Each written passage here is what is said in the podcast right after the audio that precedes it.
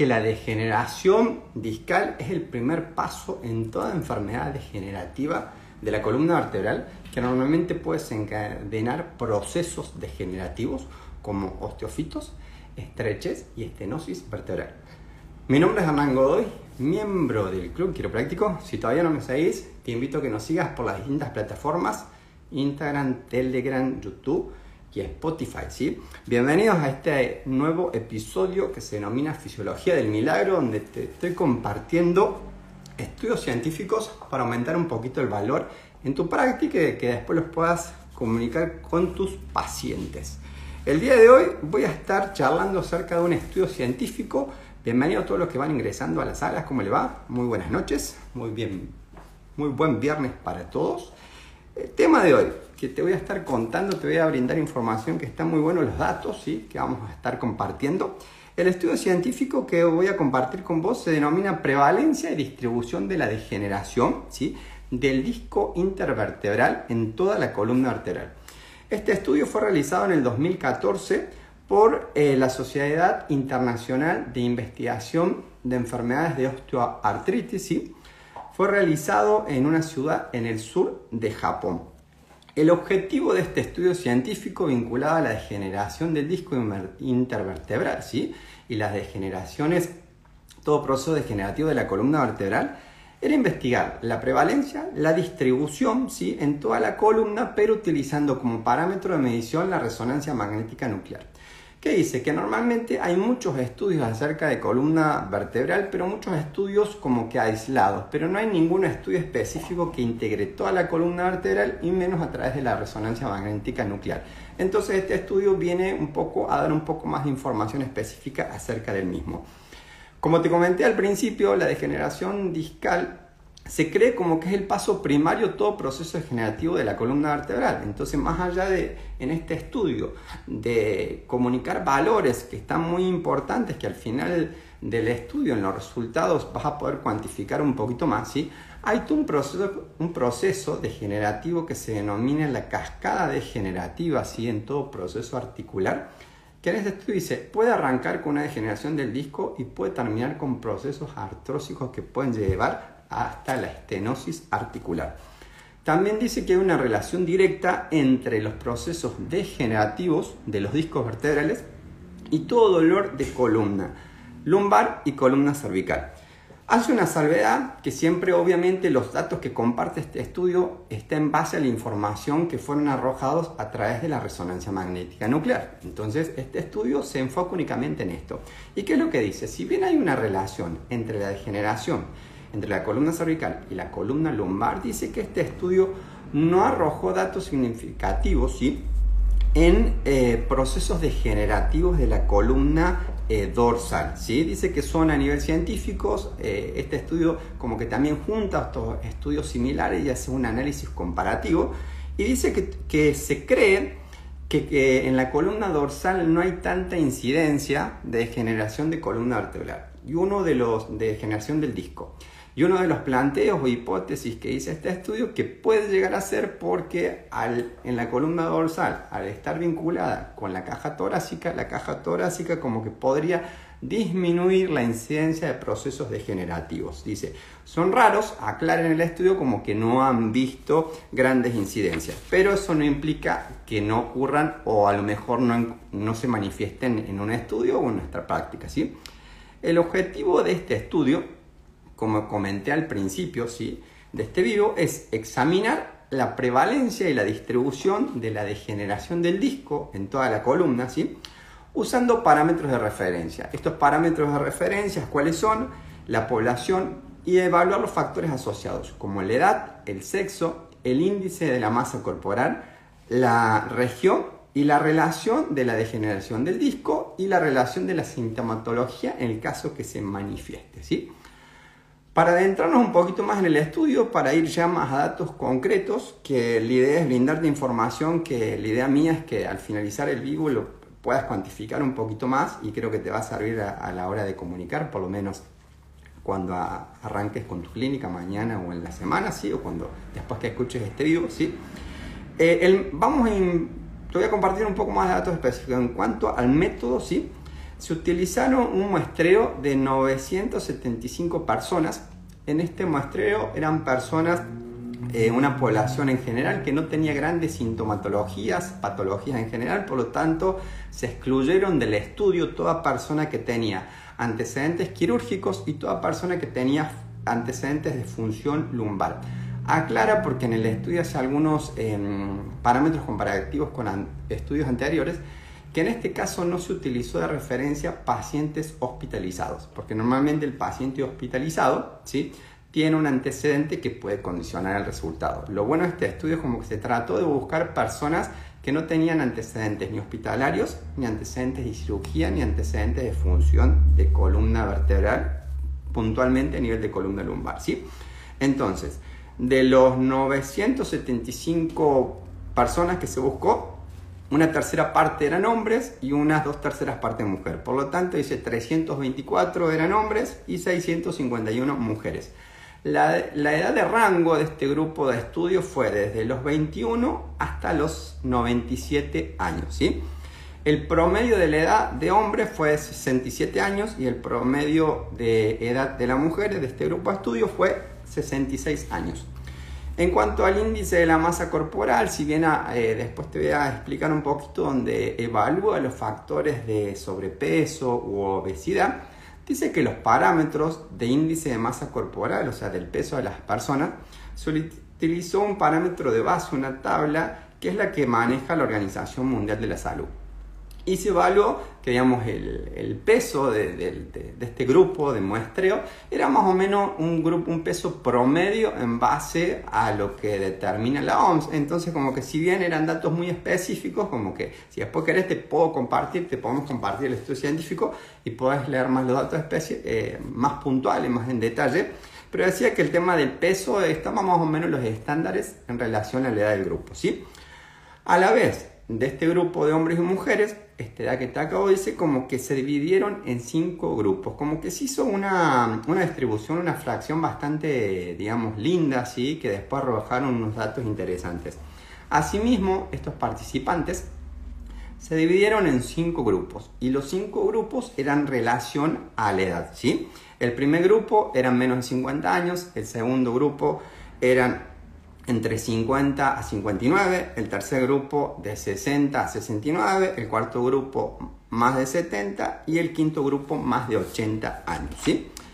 Además de grupo de mujeres, se separó por la edad, índice masa corporal, se le hizo una pregunta a cada una de estas personas que se tuvo en cuenta también a la hora de evaluar los resultados. Y la pregunta cuál era?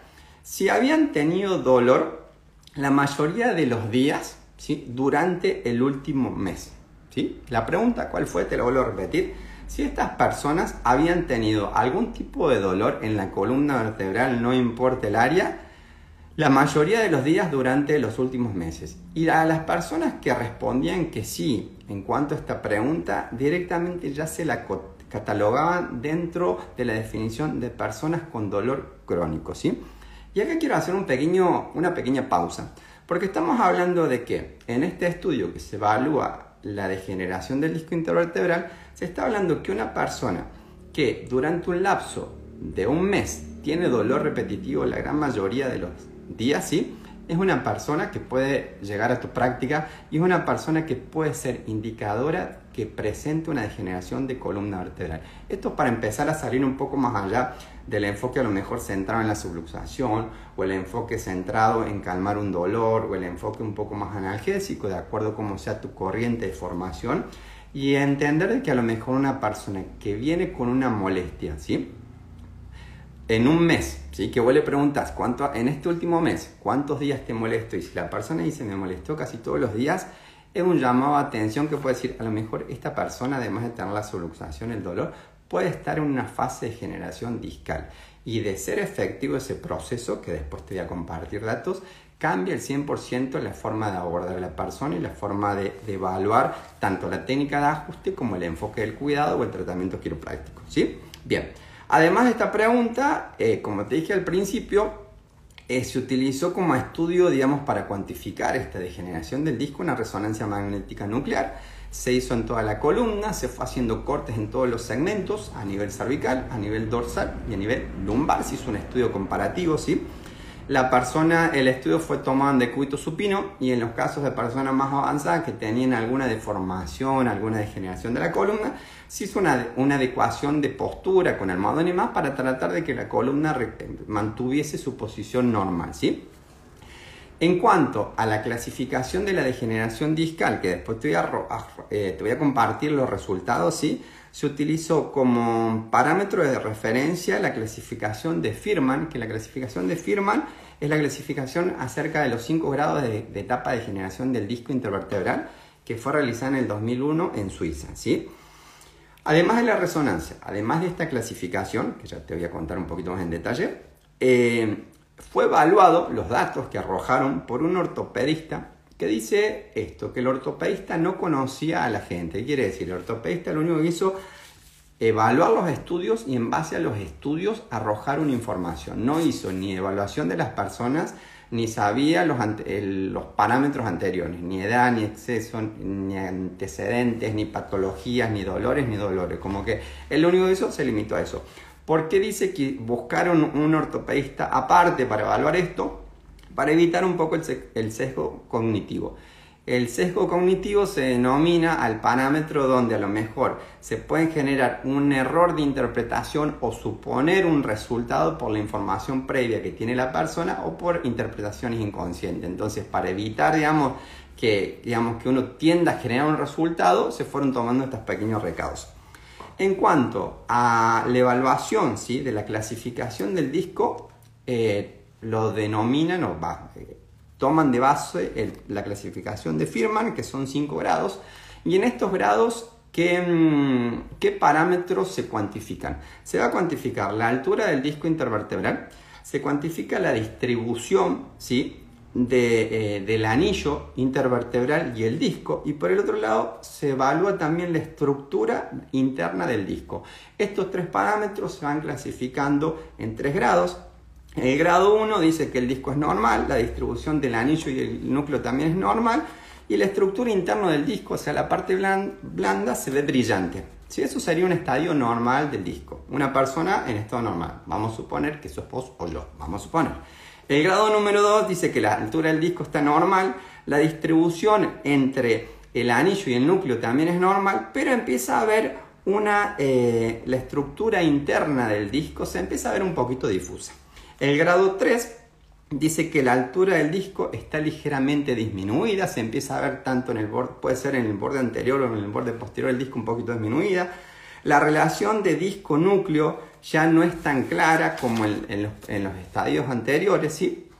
¿Y qué es lo que dice? La estructura interna pasa de ser, al principio te dije el grado 1 era bien blanca brillante, después era media blanca y esta empieza a ser media gris difusa, ¿sí? Esto es lo que se ve en una resonancia magnética nuclear, por eso está buena esta clasificación. El cuarto grado de la clasificación dice que la altura del disco está de normal a disminuida, ya es objetivable el proceso degenerativo.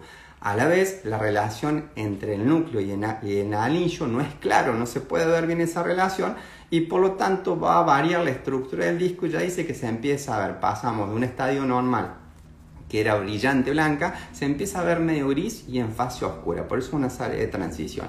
Y como has de suponer, el último grado, que es el estadio número 5, la altura del disco está gravísimamente disminuida, gravísimamente, así que imagínate lo que es ese disco. La relación entre el disco y el núcleo casi no se condicen, dicen que no es poco clara, y el disco literalmente se ve todo negro. Estamos cuando vos ves una resonancia magnética nuclear y ves todo el ves vértebra superior, vértebra inferior y ves todo el disco de color negro, gris oscuro, estás hablando de una fase de generación discal grado 5, para que lo tengas en cuenta. ¿Estamos? Bien, seguimos. Y ahora vamos a ver, en base a todos estos resultados, en base a la clasificación, el grupo, las características y todo lo que te conté, te voy a contar un poquito más los resultados, para ir bien al grano y ser cortito y brindar información de valor que siempre nos gusta a nosotros, ¿sí? Resultados de este estudio científico. Acuérdate que fueron casi mil personas, 975, ¿sí? la investigación, la incidencia de la degeneración del disco intervertebral aumenta en la medida que aumenta la edad, tanto en hombres como en mujeres. ¿sí? Asimismo, dice, se presentó eh, este ortopedista que hizo el análisis, arrojó porcentajes según las distintas áreas de la columna vertebral. ¿sí? Como te dije, la resonancia fue en columna cervical, dorsal y lumbar. Y ahora te voy a pasar porcentajes que lo voy a decir despacito. Ahí se están agregando los chicos del club. Hola, Pau. Eh, porcentajes, resultados de generación por área. Ya te expliqué las cinco fases, los cinco grados, ¿sí? Si no, después te video va a quedar grabado, así que me vas a escuchar por alguna de las plataformas, así que volvés si te quedó, si no notaste alguno de los grados. En columna cervical, los resultados, ¿qué dijeron? Se evaluó segmentos C5, C6 y C4 por separado, ¿sí? El segmento columna cervical, quinta cervical, la degeneración discal, ¿sí? El 50% te lo voy a redondear en los resultados para no hablar de las comas. El 50% de la degeneración de columna cervical en el segmento cervical era en hombres y el 40% en mujeres. Estamos hablando que en este estudio ya en la columna cervical en el segmento C5 tenemos una probabilidad de un 50% sí de degeneración. En C5, en C6 43% en hombres, 33% en mujeres y en segmento C4, que es un segmento más alto, el porcentaje 38% de probabilidad de generación discal en hombres y 35 en mujeres. Fíjense, gente, los porcentajes son altos. Tengamos en cuenta que el grupo fue de los 21 a los 90 años con un promedio de 60 años. ¿sí?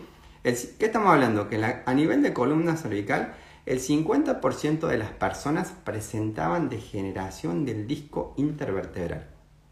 Y ten en cuenta que la degeneración del disco intervertebral es el estadio o digamos la puerta de entrada a todo lo que es la cascada degenerativa, a todo proceso degenerativo de la columna vertebral que termina con artrosis, osteofitos y estenosis con las limitaciones consecuentes.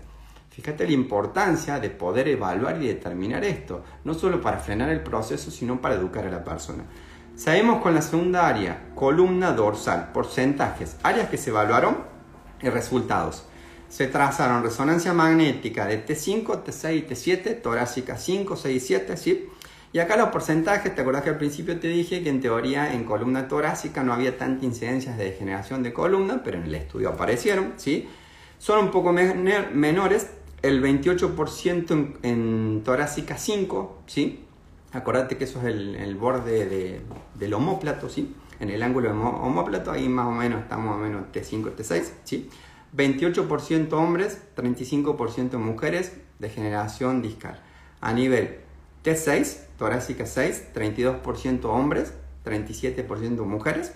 Y a nivel de T7, 31% hombres, 36% mujeres. Estamos hablando de un promedio del 30% de generación discal en la columna vertebral. ¿Qué dato acá cambia de que la gran mayoría son mujeres? Yo no decía en el estudio, pero un poco uno evaluando en la práctica, cuál es la probabilidad de que haya más degeneración discal en la mujer y para mí es por la sobrecarga mamaria, por las mamas, ¿sí? La mujer siempre tiende a generar más peso y ese peso genera una mayor hipomo, o sea, mayor hipomovilidad de la caja torácica y eso con el tiempo va generando una degeneración. La base de la degeneración se origina por un bloqueo, por una hipomovilidad articular, de que al no hidratarse, al no nutrirse, ¿sí? eso se va secando y va degenerando. Y la última parte, a nivel de columna lumbar, las dos áreas que se evaluaron son las dos áreas que siempre son comodín, ¿sí? que viene toda la gente consulta en nuestra práctica, es segmento L, L4, L5, ¿sí? y segmento L5, S1 que sería sacro. ¿Qué valores nos arrojan acá eh, los porcentajes de la evaluación en resonancia magnética nuclear?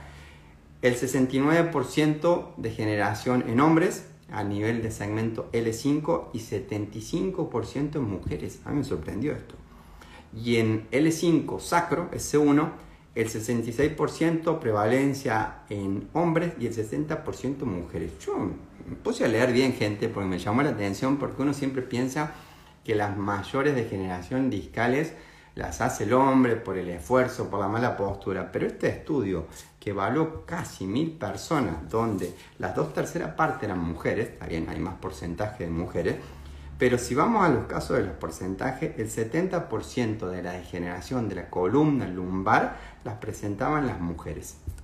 Colum 70%. ¿Qué quiere decir esto? Que si vos mañana vas a tu práctica y vienen 10 mujeres, ¿sí? 7 mujeres tienen la probabilidad de tener degeneración de la columna lumbar. Y a lo mejor si no evaluás, si no pedís radiografía, si no haces una buena eh, evaluación quiropráctica, ¿sí? te lo pasas por alto. Y la persona no evoluciona no porque hagas mal el cuidado quiropráctico, los ajustes, sino porque a lo mejor no sabes cuál es el origen de este problema. Por otro caso, más, más datos que fueron arrojando más resultados, ¿sí? Los hombres, pero es en base a este estudio, así que yo voy a duplicar lo que leí en el estudio, ¿sí? Los hombres tenían más tendencia de degeneración de la columna cervical, las mujeres más tendencia en la columna dorsal y lumbar, ¿sí? Factores asociados a esta degeneración discal, sobrepeso, obesidad, ¿sí?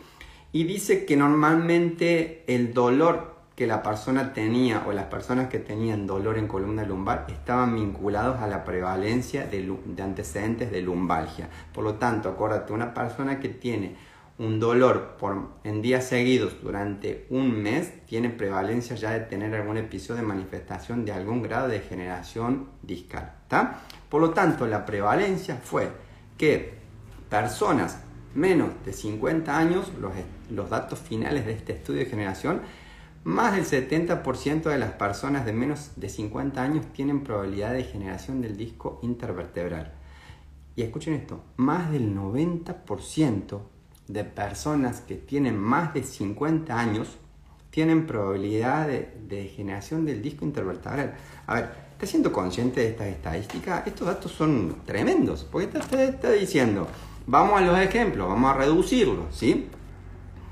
Resultados finales, más del 70% de las personas de menos de 50 años arrojaron que tenían algún estadio, alguna fase de generación del disco.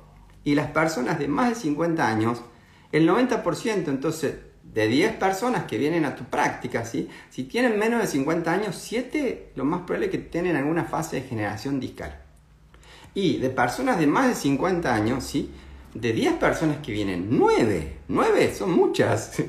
Hay probabilidades, arrojó este estudio, que tienen, están en una fase de etapa de generación discal. Por lo tanto, ten en cuenta, dice que la alta prevalencia puede ser refleja, fíjate esto, de un estrés mecánico. Casi todas las enfermedades degenerativas son ocasionadas por un estrés mecánico. Y por esto pensar, ¿qué produce un estrés mecánico en la columna vertebral? Punto uno, un bloqueo articular, una rotación, ¿querés ser más técnico? ¿Sí? Una subluxación vertebral. Por lo tanto, estamos hablando que estos porcentajes altísimos de generaciones, en la medida en que la persona reciba ajuste quiropráctico a temprana edad, se chequee su columna a temprana edad, las incidencias de esta degeneración se empiezan a reducir considerablemente. Y esto depende 100% del nivel de comunicación que tengas vos en tu práctica. y que tenga yo, y que tenga Paola, y que tenga Darío, ¿sí? Em, por lo tanto, eh, me quedé recalculando, no sé qué te pasó a vos, ¿no? Pero esto es lo que quiero pensar, de que tenemos que empezar a pensar a lo mejor de que a lo mejor la degeneración discal es un efecto secundario. Ah, y voy a decir un efecto secundario que a una subluxación vertebral. Entonces yo me puse a pensar, ¿no? ¿Qué estamos haciendo nosotros como quiroprácticos para comunicar esto? ¿Qué estamos haciendo? Porque si de, de 10 personas, ¿sí? menos de 50 años, 7 están en una fase de generación, y de 10 personas, más de 50 años, 9 están en una fase de generación, ya sabemos a qué va a terminar a largo plazo. ¿sí? Entonces es importante ¿sí? que nosotros podamos determinar el estadio de la degeneración. Es importante evaluar, determinar el tiempo para comunicar a la persona, porque muchas veces la persona viene a vernos y no tiene idea de esto. Pero nosotros tenemos información específica, ¿sí? Y se la comunicamos y la educamos, podemos planificar un tiempo de cuidado y podemos, no sé revertir el caso, porque si vos agarras en la primera fase de generación discal, las otras cuartas fases se frenan, porque eso depende de la movilidad y la flexibilidad de la columna vertebral. Por lo tanto, me parece que estos porcentajes te, invitaría a que vuelvas a ver el vivo y si recién te inicias en la sala, quédate tranquilo, quedar, quedar grabado un par de días, si no después lo vamos a compartir en las distintas plataformas, ¿sí? Me parece que está bueno para que empiecen a evaluar si bien la degeneración discal tiene tantas repercusiones, genera tanto compromiso, involucra tanto porcentaje de personas que los datos son muy significativos, ¿sí?